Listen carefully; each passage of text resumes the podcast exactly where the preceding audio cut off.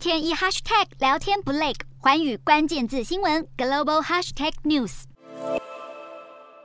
在日本东京的读卖乐园，戏水池里满满的游客，池边搭满了避暑帐篷，民众不是头戴遮阳帽，就是大口喝下冰镇过的水。东京从六月二十五号开始，已经连续九天温度飙过摄氏三十五度，刷新从一八七五年以来最长的猛暑天数纪录。在日本出现摄氏三十度以上称为真夏日，三十五度以上高温则是猛暑日。而东京在六月份已经连续六天出现猛暑，打破当地六月的高温纪录。现在进入七月后，更是天天炎热。日本今年的供电吃紧，全国从一号开始就进入了为期三个月的节电时期，是日本政府七年以来第一次颁布节电令。首相岸田文雄在三号提到电力供需窘迫等状况，计划要以安全为前提，最大限度地利用核能发电。不过，政府目前还是会以火力和水力发电来应应。今年的猛暑还遇上节电，为日本不断创新高的炎热天气名副其实的火上浇油。